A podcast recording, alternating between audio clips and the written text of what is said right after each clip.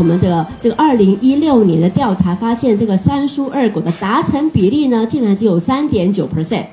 那你想想看，二零二零年是不是大有进步吧？应该要有，因为大家都很努力。结果二零二零。你的 data 是六点四 percent，换句话说，四年进步二点五 percent，这个很可怕吧，对不对？所以你会看到一件事情是什么呢？我们台湾的孩子如果再用每年不到一个 percent 的进步程度的话，就完蛋了，对不对？所以基金会非常用力，在二零一四到现在，我们每一年都努力的想办法去做各式各样的调查，希望啊唤起社会大众的注意，然后关注我们孩子的健康，翻转我们孩子健康的风险。好，所以今天非常非常谢谢大家来。所以你有没有发现，你今天来参与这功德无量，对不对？一起来跟我们努努力，唤起国人的啊对这样的健康意识的重视。那现在我们首先就邀请我们的董事长来跟大家说说话啊，看看我们的啊调查的一些想法。谢谢。好，呃，各位媒体朋友，大家早安，大家好。啊，其实我也是媒体界的老人啊，今天还看到很多的朋友。那今天呢，刚好是七七抗战纪念日。那我觉得在今天啊，我们刚刚所接触的这些数字呢，唤醒我们，觉得现在呢，我们实在应该发起另外一场，也就是说，抢救孩子健康、减少肥胖、减少糖尿病、高血脂异常的一个战争啊。呃，我们这次的调查呢，跟我们之前所有的学校园学童的调查一样，都反映了跟我们的这个好，呃，我们这次的调查呢，跟呃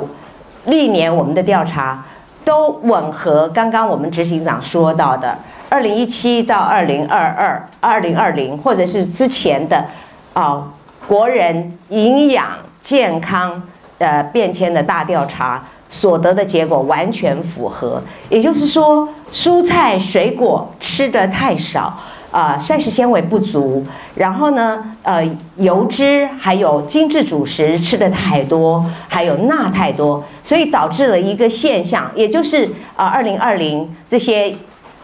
医疗专家们特别发起的一个警讯，就是我们的孩子。在糖尿病前期和血脂异常盛行率都非常的高，除了肥胖以外，这些盛行率都非常高。也就是说，有许多许多的学童和青少年。排着队准备加入糖尿病和心血管疾病的行列，这对国人来说是何等沉重的一个负担。所以我觉得此时此刻呢，真的非常有必要发起一个健康饮食的新浪潮，翻转儿童的饮食，翻转国人的饮食。那其实要减少，呃，就是减少油脂和糖。啊，或者是盐，然后呃，增加蔬果，其实非常简单的。所以，我们癌症关怀基金会呢，长期就是呼吁大家多吃啊蔬果，可以用绿拿铁或者金利汤来补充。譬如说，我们今天呢，就为大家示范了一款非常简单容易的绿拿铁。所谓的绿拿铁，就是一蔬一果，一份的蔬菜，一份的水果，一份的坚果，还有呢，呃。好的蛋白质啊，呃，打成的一杯新新鲜的蔬果的饮料，那这样子呢，一杯呢很轻松就可以补充到一份的蔬菜，一份的水果，还有一份国人也普遍缺少的好的油脂啊，植物性的好的油脂，那再加上蛋白质，就是非常充分完整的营养。那如果每天早上喝一杯，我想。呃，在健康上呢，会有很大的补足。我们在呃长期以来也在照顾癌友，那么今年呃就每年的六月都是我们癌友饮食专班毕业的日子。我们也鼓励癌友每天喝两杯，除了一杯绿拿铁，再加杯一杯豆腐浆。那我们的癌友呢，在健康上，无论是血糖、血脂、尿酸，或者是呃肝的指数，甚至呢就是啊呃血压。啊，尿酸等等等等都有降低，所以我们觉得，呃，这一杯对国人来讲是非常简单、非常容易做到，但是呢，对健康上是有很大的帮助。而且我们有一位癌友呢，就是靠着这样，他在三个月当中减了八公斤，因为他必须要减重，那减了八公斤，减重的效果也是非常的十足哈。好，那我们现在呢，就呃，另外就我们在这次最还有最大的一个发现，除了喝绿拿铁以外呢，我们觉得还有一个很棒的。方法就是家长和小朋友共餐。另外呢，呃，在餐桌上不要用三 C，因为我们发现，只要家长跟小朋友共餐的次数增加，或者是餐桌上没有三 C，小朋友的蔬果量就会增加。而小朋友的蔬果量如果增加，他的喝含糖饮料的次数就会降低哈，所以我觉得，呃，这个发现呢，呃，其实是给家长一个很好的提醒，也就是说，家长可以多在家准备餐食，而且跟孩子共餐，然后带头示范，不要玩手机，不要有三 C，那么这样全家人的健康都可以提升。因为国外的研究调查也显示，在家里吃饭会比在外面经常在外呢，饮食会增加百分之五十的健康的程度，寿命也会大大的提升。好，那呃，我简单的致辞，我们接下来就还给主持人。好。谢谢，非常谢谢我们董事长的支持哈。那各位现在喝的这一杯真的是宝贝哦，就是待会我们会说的，把今天的调查全部的答案就在这一杯里面。那接下来我们要请我们这个计划的这个负责主持人，我们的呃计划执行的我们的营养师周静娣营养师，周静娣营养师他念博士念一半就下定决心来做一个更加亲民的，怎么样接近小孩健康的的一些工作，因此加入我们癌症关怀基金会。那接下来我们就来啊欢迎我们的周静娣营养师报告。好，谢谢大，呃，谢谢主持人的介绍。那也很感谢今天各位记者朋友们愿意一同来我们这边，然后来关心学童的饮食健康的问题。那我们今天呢是基金会一年一度，也已经呃执行九年的问卷调查发表会。那我是今天的报告人周静娣营养师。那我们今天的研究呢，是想要知道学童他们在吃饭时使用三 C 产品以及亲子共餐的状况。那首先呢，呃，我们会借由这一次的问卷去分析目前台湾学童他们饮食的现状。那在经由这个现状呢，去比较他们吃饭时，如果呃吃饭时使用三 C 产品，会不会造成一些变化？那除此之外呢，也希望去看，呃，亲子共餐频率高或者是频率低，会如何影响学童他们饮食的状况。那所以呢，我这一次呃的介绍呢，会先介绍我们问卷调查的基本资料，那再来呢，就是跟大家介绍学童饮食和体位的现况。那在借由这个现况呢，跟大家分析学童吃饭时用三 C，他们的饮食状况又是如何，以及亲子共餐会造成什么样的饮食状况。那我们这一次的问卷调查呢，是从二零二二年的三月进行到二零二三年的一月。那调查的对象呢，是遍及北中南地区的国小三年级到六年级的学生。那这一些问卷回收回来之后，我们会经过整理，并且去除掉资料填写不完整的部分。那最后呢，我们回收回来的有效问卷是两万三千八百三十一份。那在这一些问卷里面呢，反映出了以下的一些问题，包括学童他们有两成以上一周会至少喝四次饮料，那也代表说这些学童至少两天就会喝一次饮料。那另外呢，就是有将近四成的学童，他们不每天吃蔬菜，以及六成以上的学童没有每天吃水果。那另外呢，就是发现有二十四 percent 的学童，也就是四位里面就有一位，他有体重过重或肥胖的情形。那其实啊，我相信大家都很关心我们学童到底平常吃的健康还是不健康。那也因此呢，在现在的校园营养午餐供应。呃，我们是规定蔬菜它每天都要提供，而且提供两种。那水果的部分呢，会尽量每周都供应两次。但是尽管呢，我们都尽量提供蔬菜和水果，可是却发现学童在蔬菜水果的摄取量还是有很多人没有办法达到。那这就是我们目前也很担心的一个问题。那除此之外呢？吃饭时使用三 C 产品这件事情已经变得非常的普遍了。那有一些家长他可能会希望让孩子能够在吃饭的时候安静，所以会给予三 C 产品。但是已经有非常多的研究指出，三 C 产品在吃饭的时候使用的话，会对我们的身体造成负面的影响。比如说，像中山医学大学在呃二零一五年发表的一篇研究显示。台中市国小五年级的学生，他假日三 C 产品使用时间若是越多的话，学童的体味就会越重。那另外，在国外，呃，于二零一九年做的一篇研究中显示，相对于专心用餐的族群，若是吃饭时使用手机的话，它的总热量摄取会增加十点五 percent。那也就是代表说，吃饭时使用三 C 产品的话，其实会影响到体位以及总热量的摄取，所以这对我们的健康来说是并不是一件好事。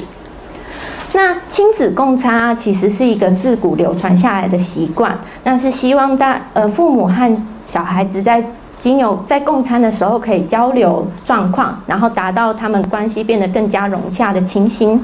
但是到底亲子共餐？呃，但是因为现在社会啊，他有可能因为双薪家庭的关系，或是会送孩子他们去补习上课，那也因此导致共餐的情形没有像以前那么普遍了。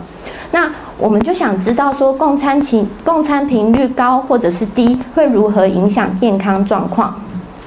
那在二零零八年的一篇研究也显示，呃，相比于一周共餐三次以上的家庭，从不共餐的家庭，那位血酮它过胖的风险最多有可能会增加到三点七倍。那这是一个蛮恐怖的现象。那也表示亲子共餐频率低的话，体体位过重的风险就会增加。所以在我们这一次的问卷调查中，我们想要借由学童的现况，去了解他们每天吃蔬菜水果以及喝含糖饮料的情形。那在借由这个基础上去分析，吃饭有或者是没有使用三 C 产品，会如何影响这三种食物的摄取。那另外呢，我们也想要知道说，亲子共餐的频率高或者是低，会如何影响蔬菜水果和含糖饮料的摄取状况。那首先呢，我们在呃，就是目学童目前的现况去做进一步分析，然后把他们呃依体位分成正常体位、过重体位以及肥胖体位。那可以发现到说，在肥胖体位的学童里面，仅有百分之五十六是有天天吃蔬菜的。那相比于正常体位的学童来说，少了八 percent。那在水果的部分呢，只有百分之三十三的学肥胖学童，他有天天吃到水果。那相比于正常体位的组别，也有也少了六 percent 的学童会每天吃水果。那再来就是饮料的部分，呃，你会发现在肥胖的族群里面，有四分之一，有超过四分之一的学童呢，他会常常喝饮料。那相比于正常体位的组别来说，也高了七 percent。那因此呢，我们可以普遍的发现到说，在肥胖体位的学童身上，他们有常常喝饮料，以及没有吃足够的蔬菜水果的状况。因此呢，我们就想要了解，到底蔬菜水果的摄取和含糖饮料的摄取中间的这个关系，是不是会发生在所有族群的学童身上？所以我们就把蔬菜摄取频率和含糖饮料摄取频率做一个比较。那在这一个表格，在这一个图表中，我们可以首先把目光放在没有都没有吃这边。那这个这一个直条图呢，它代表就是没有天天吃蔬菜的学童，学童这个族群。那你会发现有百分之二十六的学童，他其实会有每天喝饮料的状况。那但是，当我们把目光放到最左边的天天吃蔬菜的这一群学童里面，那可以发现，就仅有百分之五的学童是有每天喝饮料的。那在水果的部分呢？若是这些学童他没有天天吃水果，那他天天喝饮料的情形就会有百分之十七的人会会天天喝饮料。那但是在每天吃水果的族群里面，就只有百分之五的学童他不他会天天喝饮料。那也因此指出，若是这些学童他们可以吃到足够的蔬菜和水果，那就可以延长他或许或许就可以延长他们的饱足感，并减少他们在中间去喝含糖饮料的机会。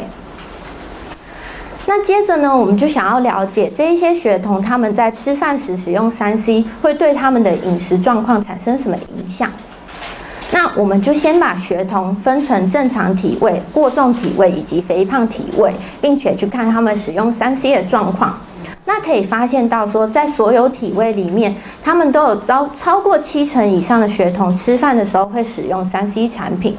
但是肥胖体位的组别，我们可以发现到有近八成的学童吃饭会用三 C 产品。